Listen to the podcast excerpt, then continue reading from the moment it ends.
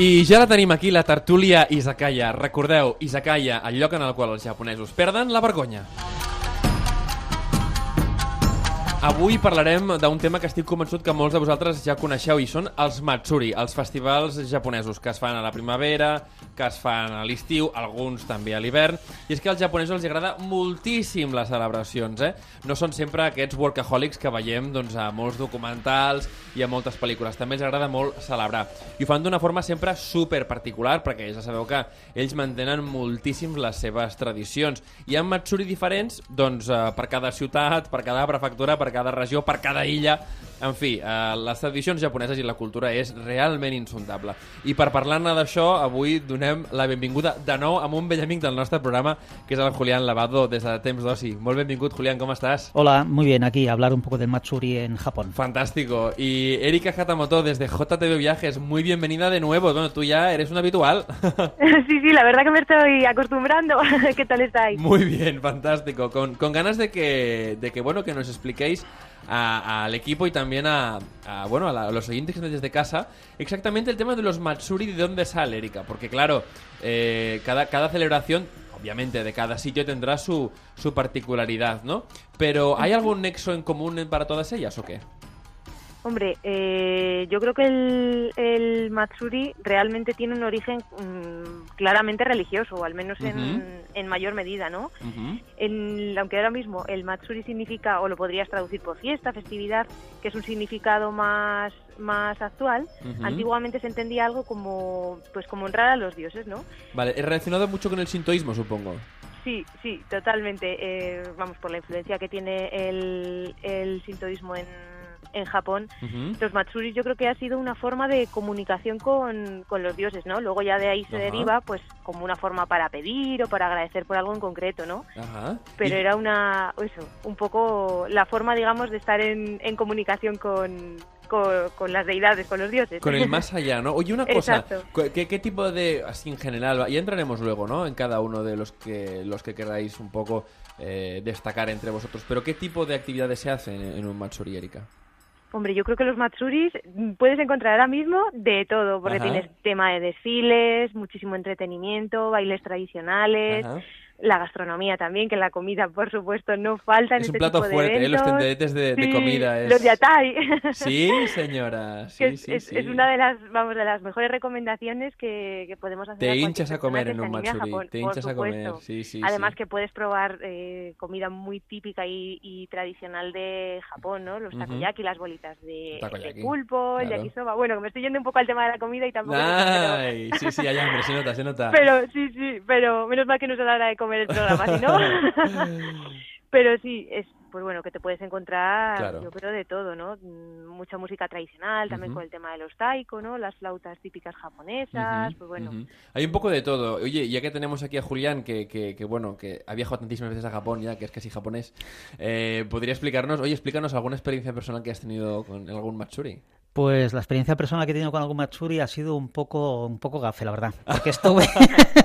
sí, porque también hay que contar que los Matsuri eh, dependen mucho del, del clima, ¿no? El año 2015, que estuve yo en la primavera para disfrutar también del Sakura, pues eh, estaba en Takayama por el Festival de Takayama del 14 de abril. Sí. Y mm, se suspendió por mal tiempo. Porque. Uh, Ay, qué mala suerte. Porque claro, llovía y hacía muy mal tiempo. Entonces vi una procesión pequeñita por la mañana de niños, que también fue graciosa, pero luego la grande por la tarde.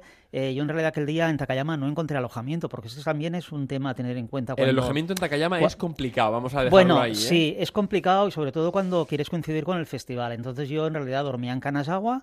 Y bueno, al ver que no salía al Matsuri, pues nada, me cogí el tren y me fui a Toyama y de Toyama con el tren va a Kanazawa. O sea que. ya está. Eh, y nada, y o sea, es- A pasar en el tren. Mi experiencia. Luego en otros viajes, pues he podido disfrutar. Me ha parecido como algún ensayo, algo que han hecho. Ajá, en. Himeji vi el año pasado un pequeño ensayo con niños también. Ah, qué bueno. Lo de los niños es bastante curioso porque lo ves bastante frecuente, que salen con pequeñas carrocitas y quizás hacen más ensayos en el colegio y tal. Entonces también, aunque no sea un festival propio, Ajá. pues es, es- Los niños es- también se involucran mucho. es ¿no? divertido de ver porque desde pequeñitos ya los involucran. Ajá. Has Entonces, comentado algo curioso, que es esto de las carrozas, que a, muchos, carrozos o pasos, Sí, porque bueno. a muchos nos recuerdan un poco al, al paso de Semana Santa. Sí, sí, lo he dicho expresamente para que sea un formato esto que la gente entienda, o sea, que es un poco... Claro, no, es que muchas veces, claro, Erika, esto es curioso, o sea, en el mundo hay dos sitios que lleven pasos, eh, en Andalucía, en el sur, y bueno, y el resto de España, ¿no? Y en Japón, o sea, ¿qué nos pasa? ¿En eso también somos, somos hermanos, en eso también o qué?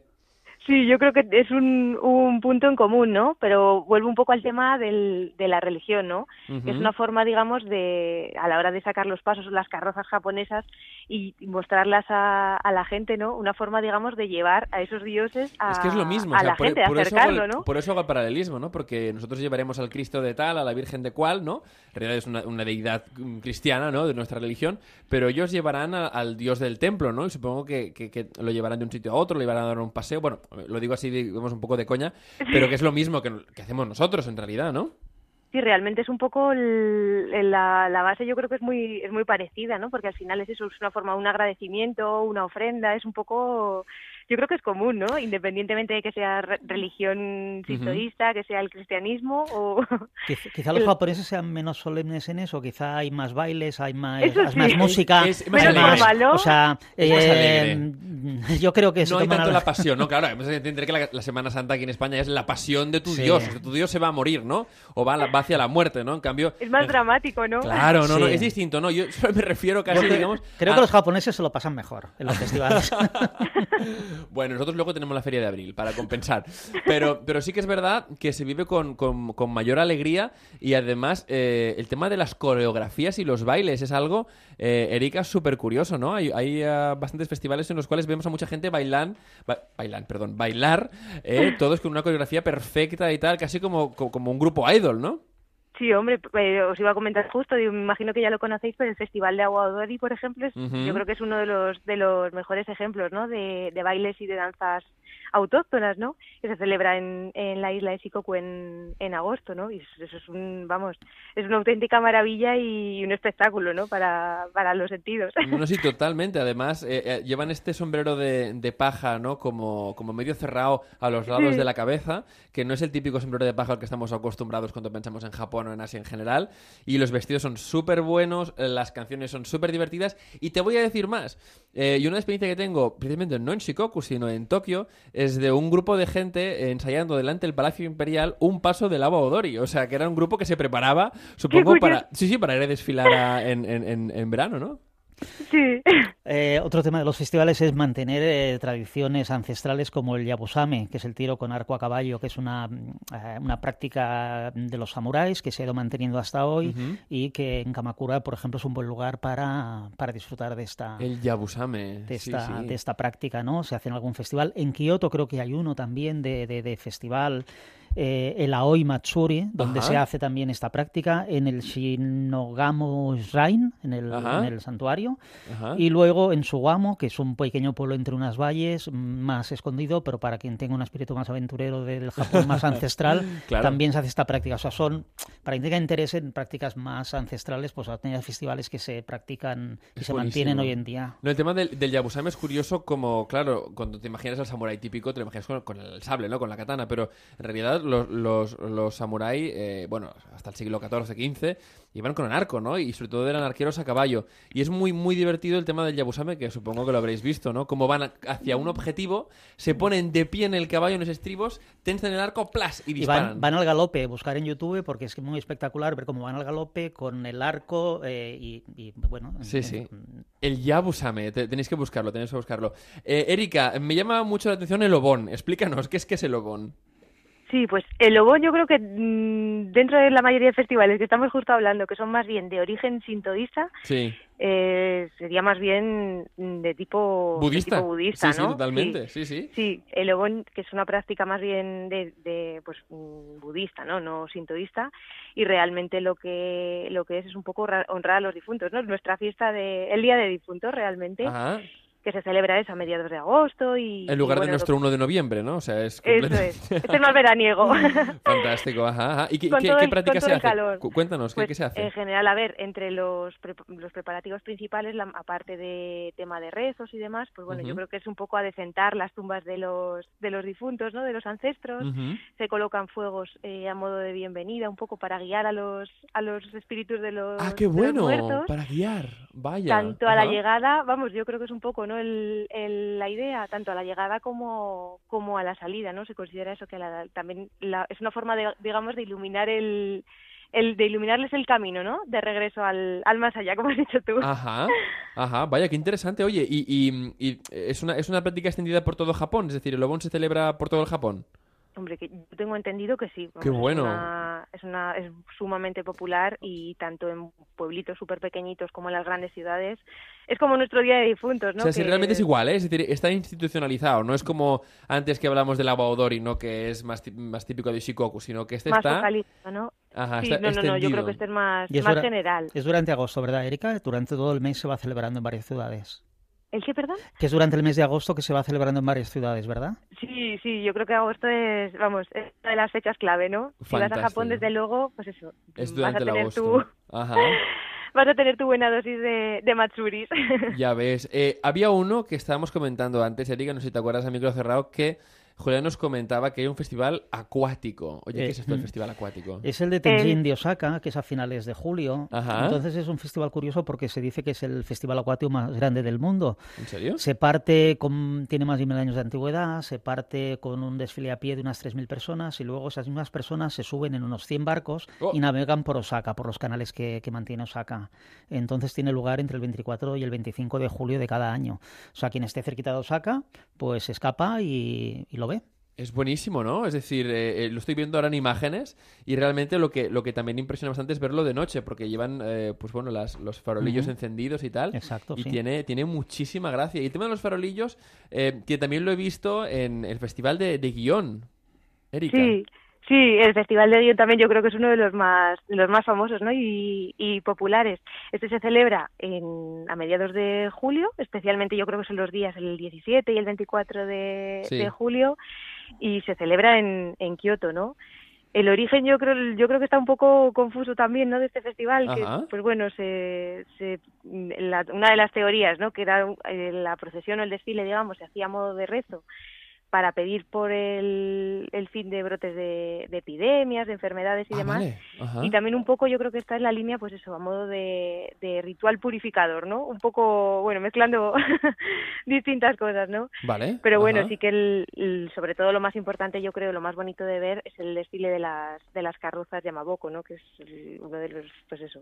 Son gigantescas. O sea, yo, yo, bueno, creo que son estas que son tan grandes, ¿no? Las Yamaboko no sé si son de las más grandes, pero, pero vamos, espectaculares desde luego son. Sí, ostras, no, no, yo, es que eh, las imágenes que, recuerdo del, de, la, no, no, de, la, de, las carrozas es, bueno, es muy grande. Sí que es verdad que, perdón, sí que es verdad que en Japón tenéis carrozas inmensas, ¿no? Y sobre todo en algunos festivales en el norte, ¿no? Que son realmente descomunales, pero sí que son muy grandes, claro. Teniendo en cuenta que... ahora que dices del norte, justo, perdón que te corte, el, el Nebuta de Aomori, que, claro. tiene todas las figuras de papel wash y eso sí que, vamos, claro, es una este Expliquémoslo porque eh, este es súper impactante, ¿no? las, figuras de, de papel washi y además eh, lo, grandes que son eh, y el trabajo que, debe conllevar hacerlo. También este, estos, claro, yo busco siempre, lo sabéis, símiles entre nuestra cultura y la japonesa, ¿no? Pero me recuerda un poco a las fallas, porque, ¿no? Hay, personajes, bueno, son más mitológicos, ¿no? Pero son personajes más o menos conocidos y son muy grandes, ¿no? Aquí cada uno lo lleva a su terreno, ¿eh? porque yo que soy de un, pueblito de, de, la provincia de Guadalajara, se hace además en las fiestas patronales, se hace justo un desfile de carrozas, que además ha conseguido ser declarado fiesta de interés turístico regional. Ah, y yo me acordé justo con el tema de los festivales, digo, mira, cada uno al final lo lleva lo lleva lo suyo, ¿no? ah, qué bueno. Impresionante.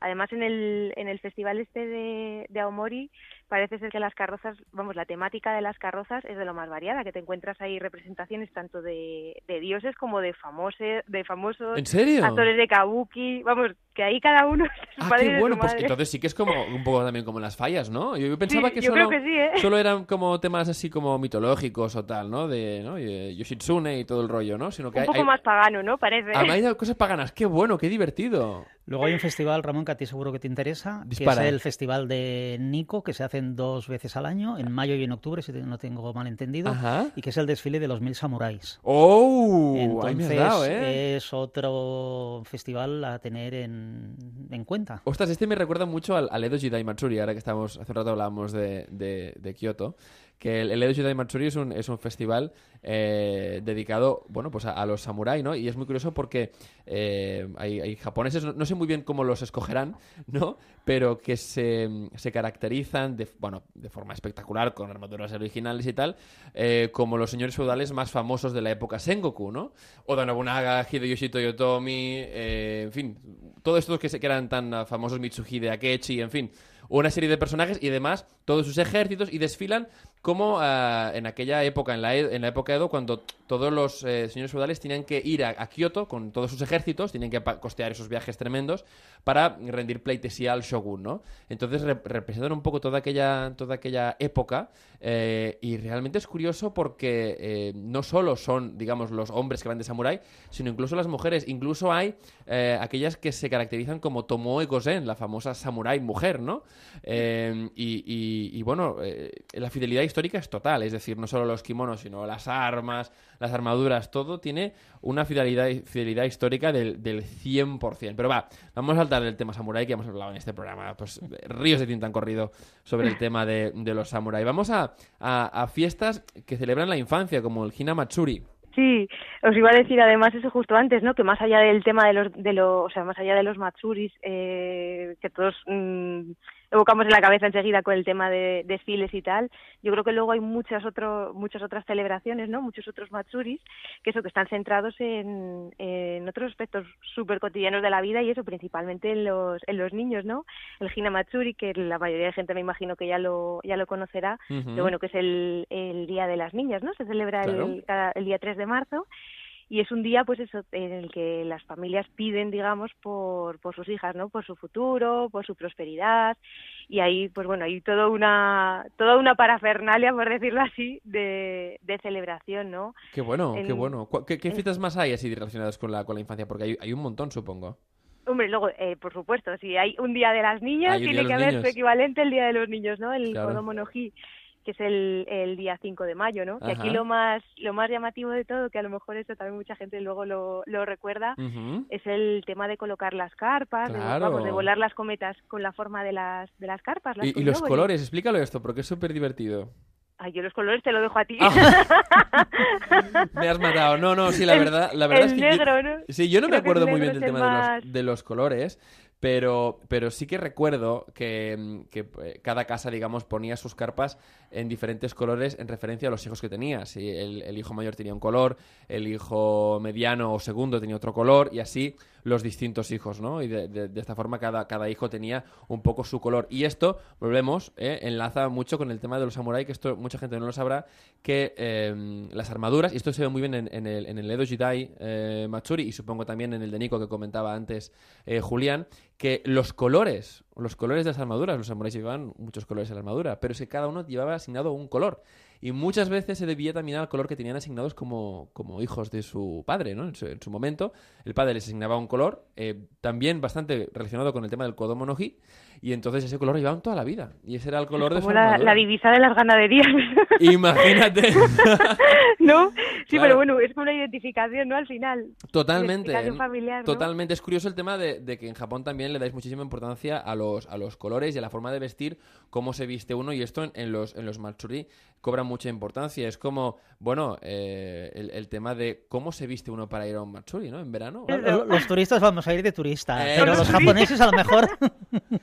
los japoneses a lo mejor pues se ponen sus mejores galas, un yukata o, eh, un, en verano un yukata y a lo mejor en invierno va, llevan más un, un, kimono claro, más ahí es donde quería ir. No, quería dar, digamos, la autopista, ¿no? Pero sí que es verdad que eh, eh, donde tenemos más ocasión de ver los japoneses en yukatas en los festivales, en los matsuri, que es cuando realmente todos se ponen el, el, yukata o bueno, si hay alguna festividad en invierno el kimono, sobre todo por fin de año también se ponen todos el kimono o bueno, mucho lo ves con kimono, sobre todo también las chicas Hombre, otro día, perdón, eh, también que te estoy contando, el otro de los de los días más, vamos, con, tienes una mayor ocasión para para ver a las chicas con el kimono, yo creo que es el día de la mayoría de edad, que ahí sí que se ponen, sobre todo ellas, no tanto los chicos, pero sobre todo ellas se ponen los, vamos, sus mejores galas, los kimonos más bonitos que te puedas encontrar y, y todo para celebrar un poco el, el paso a la edad adulta, ¿no? El eso, el cumplir ya los 20 años, que en el caso de Japón la mayoría de edad es a partir de los 20 años, no los 18 como aquí,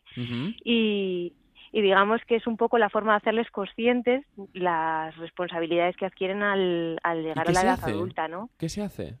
Es decir, ¿cómo pues se celebra todo esto? ¿Hay algún ritual, alguna, alguna, no? Sí, a ver, eh, yo tengo entendido, en general lo que se suele hacer es un tipo de ceremonia en los ayuntamientos o en su equivalente y es un poco una celebración sobre todo muy familiar, ¿no? Muy familiar y luego a lo mejor también con amigos y, y con gente cercana, ¿no? El, ir vestido sobre todo eso para la ocasión, hacer a lo mejor también alguna comida. es un poco como, la, como, la como la puesta de largo aquí, ¿no? O, sí, algo así. O, la quinceañera en, en, Latinoamérica, ¿no? Que es algo que se celebra mucho, lo de la famosa quinceañera. Sí.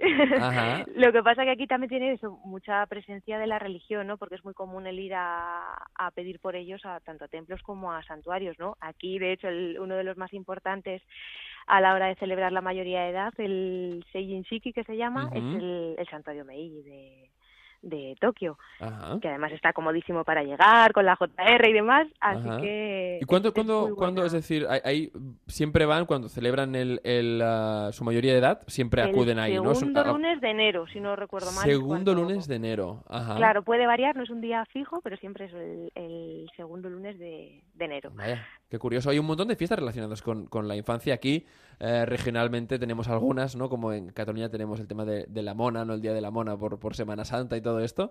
Pero no, no hay tantas, no hay tantas. Oye, vamos a hablar del festival de Matsuri de Tanabata, ¿no? Tan famoso eh, por, por, bueno, por esta especie como de, de, pulpos o calamares de colores que cuelgan de las calles. ¿De dónde sale esta tradición? Es que es divertidísimo. Sí, parece estar basado en una, en una leyenda, pues bueno, popular china, ¿no? Que celebraba el encuentro entre un encuentro anual entre dos amantes que estaban separados pues bueno por, dos estrellas la estrella Vega y Altair y tal y separados por la Vía Láctea no y este por no entrar más en, en detalles se celebra cada 7 de julio y ahí digamos en las tiritas que decís eso que se cuelgan los deseos escritos no en, en, las tiras de papel se cuelgan luego de los árboles o de, de otros objetos decorativos y, claro, es que luego al final forman una estampa súper bonita, ¿no? Porque ves todo lleno de colorines, como, si fuesen eso, pues mm, las guirnaldas, ¿no? Sí, sí, un poco. Guirnaldas. Claro, calle, calle, ¿no? Engalanada, ¿no? Con, eh, con decoraciones. Eh, mira, yo siempre busco paralelismos, ya lo sabes. Pues me recuerda un poco a las fiestas de gracia, aunque no tenga nada que ver. Pero esto de, que las de las calles, ¿no? Pues eh, entran y están completamente transformadas, ¿no? Está súper chulo. Aquí cada uno lo lleva lo suyo, ¿eh? Sí, cada, cada uno al territorio, cada uno al territorio. Sí, sí, es una fiesta súper bonita, yo creo. Además, eso, pues bueno, para la gente ya que no que no vaya tanto en agosto, como decíamos antes, ¿no? Que parece que se concentra la gran mayoría de Matsuris en, en verano y sobre todo en agosto, este que tiene lugar en, en julio, pues es muy bonito de, de ver, ¿no? Sí. Oye, ¿y el Yuki Matsuri en, en, en Sapporo? ¿Alguien ha estado en el Yuki Matsuri? ¿En el de las mm. esculturas de hielo? Sí. No, esto creo que es en enero o febrero. Sí, no, es curioso porque es, este sí que es puramente de, invierno, ¿no? Y es un, es un festival, yo tampoco estaba, ¿eh? la verdad, pero, pero bueno, realmente tienes que ser muy valiente para, para irte al norte. Hay que ir abrigado. a Sapporo para irte en pleno enero es, es, durillo, ¿no? yo pero... estuve hace dos años en diciembre, no, mediados, como era, mediados de noviembre, pasada la segunda quincena y ya hacía pues sus 4 grados, 5 grados, ya... Sí, bueno, sí, un día de sol, ¿no? Porque... Eh, Estamos exagerando un poquito, que si no, no se va a animar a ir no, no, no, Yo recomiendo subir a Sapporo. Eh. Lo que está claro, lo que sí que está claro es que muchas veces eh, es para un segundo viaje, ¿no? El tema de, de Sapporo y las, digamos, los extremos norte y sur, muchas veces para mucha gente es, es el segundo viaje. Pero, oye, yo quiero recalcar el inmenso trabajo en el Yuki Matsuri para hacer las esculturas enormes de hielo y además muchas de ellas que se pueden visitar por dentro. O sea, me, me parece realmente una bueno, un esfuerzo brutal, súper japonés también por otra parte, porque hacer algo que es tan, tan, tan efímero y que además, pues bueno, eh, en fin, también eh, muy japonés no solo el construirlo, sino el respetarlo, porque en otro y que además eso no, lo empezaron unos, unos niños, o sea, en un, colegio o algo así. No tengo ni idea, no tengo ni idea, no lo conozco, la historia no, no, no la conozco, conozco lo que se hace, pero no, no, mayor detalle no sé, o sea, eh, ¿lo empezaron unos, unos, unos críos o qué? Mm, según tengo entendido, no sé si, si será pues verdad lo tengo pero aquí. que tiene Tienes un toda la razón. pagano. Pues sí. O sea, que no es, es de los pocos que no tiene, no tiene influencia un, o un origen religioso. Tienes toda la razón. En el 1950 lo empezaron unos estudiantes de secundaria. Sí, señora. Sí, señora. Y además eh, empezaron haciendo esculturas gigantescas, se hizo tan famoso que ahora es un festival visitado por gente de todo el mundo. Imagínate, imagínate las cosas que, se vuelven virales, pero bueno, ahora en el mundo analógico, que era en los años 50, como en este se empiezan a hacer esto y ahora pues se convierte en una especie como de, de atracción turística ya para no solo japoneses, sino para gente de todo el mundo. Sí, la verdad que tiene que ser impresionante de, ver, ¿no? Lo único eso, que tienes que tener la posibilidad, lo que decimos, de poder ir en, en febrero, ¿no? Claro, claro, no, no, realmente porque eh, el, el, Es decir, no solo porque en febrero es complicado viajar a Japón, porque, bueno, vienes, no porque sea complicado ir, sino viajar en general, porque acabas de volver de las vacaciones de Navidad, uno tiene pues los rigores del trabajo y tal y cual, y otra vez hasta Semana Santa es un poco complicado, ¿no?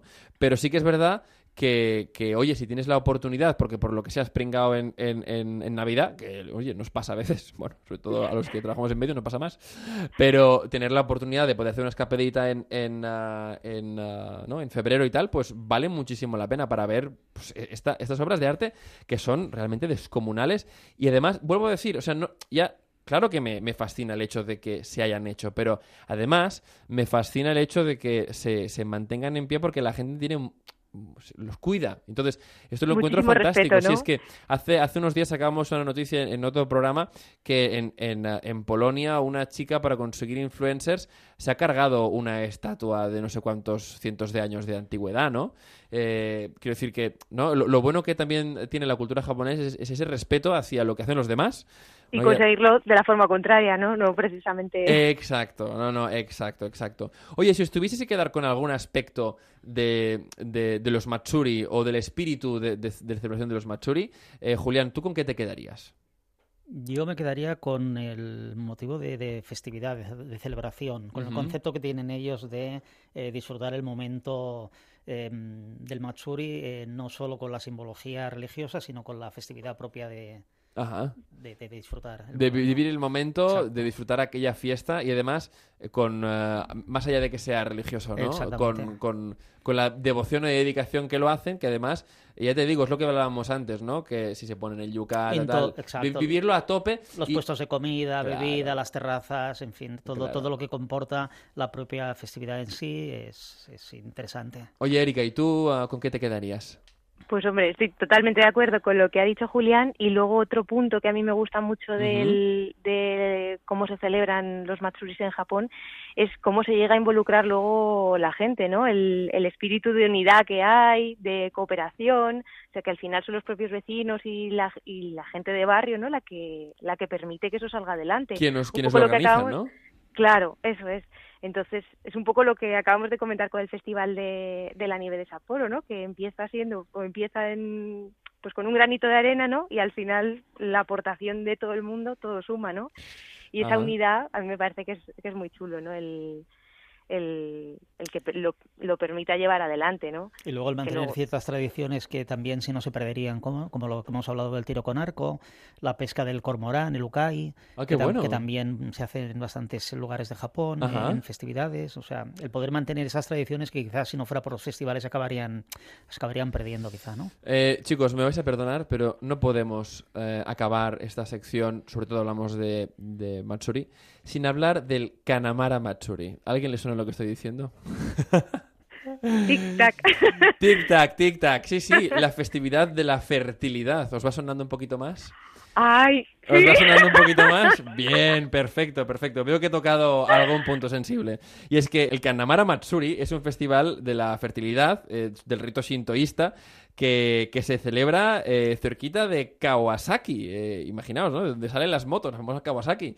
Pues de allí es. Y uno de los, de los rituales que llevan es pues portar un paso con un pene rosa gigante, ¿no? Esto llamó muchísima atención, me acuerdo hace unos años que todo el mundo me preguntaba, oye Ramón, ¿tú qué sabes temas de Japón? ¿no? Oye, ¿por qué llevan esto? Y además, no solo eso, sino que casi todo lo que se come aquel día tiene forma de pene.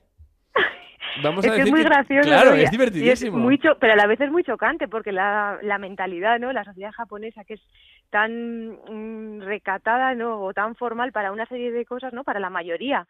Y que luego tengas un día dedicado a la fertilidad y de forma tan evidente, ¿no? Es, es, es, un, es un gran contraste. No, es, es, divertidísimo, ¿no? Y es que además me parece aún más curioso el hecho de que absolutamente todo lo que se hace para comer, todas las formas, pues eh, tanto de takoyaki, de cualquier historia, es que de verdad cualquier historia, lo hacen con, con forma de pene y dices, a ver, pero no lo he entendido bien, eh, los, los japoneses no, no eran tan conservadores o no se les entendía que eran tan conservadores. Cuidado, esto me va, me, va súper bien siempre para explicar que en la época Edo, por ejemplo, no en la época de Edo era todo lo contrario, ¿no? Que no sé qué pasa, ¿no? Eh, cuando se hace la restauración Meiji, ¿no? Y, y Japón se abre, al, se abre al, al, occidente, que se vuelve un poco más conservador. Pero en, en, la época Edo, pues, oye, el tema de la libertad sexual era, era algo, pues, pues más corriente, ¿no? Y supongo que... No sé, no sé de qué época se datará el, el festival este tan, tan famoso de Kanamara, pues pero... Puede ser que tenga cierto paralelismo con el santuario Taga en Uwajima, donde es un santuario también dedicado a eh, y me está enseñando aquí una foto sí, de, de, de, un pene de qué, de madera. Entonces también eh, se sacan en procesiones. Eh, también. Sí, y por cierto en Uwajima es donde hay también esa accesibilidad de eh, esta especie de combates entre toros bravos. ¿En japoneses, sí. Se hace una vez al año. Qué bueno. O sea que, Oye, bueno. lo voy a ir a mirar ahora mismo al ordenador, ¿eh? Divertidísimo, Aquí en, realmente. en Uwajima sí que, estuve, sí que estuve yo viendo el castillo, que es uno de los 12 castillos Sí. originales que quedan, pero no, no tocaba la festividad, ni una ni otra. Estuve viendo el templo, Nah. pero bueno. Nos y- perdimos la fiesta. Vi el castillo, por lo menos. Genial, pues eh, os agradezco a los dos por eh, habernos explicado tantas cosas sobre los Matsuri, de cómo se celebran y de cómo lo viven los japoneses, y quizás es lo más, lo más divertido de todo. Eh, Julián Lavado, amigo ya del programa desde, desde que empezamos, eh, desde Temps 2, y muchísimas gracias. Gracias a vosotros. Y igualmente, Erika Hatamoto, como Muchas siempre, es un placer hablar contigo y que Lo nos digo. ilustres, ¿vale? Un abrazo fuerte a JTV Viajes.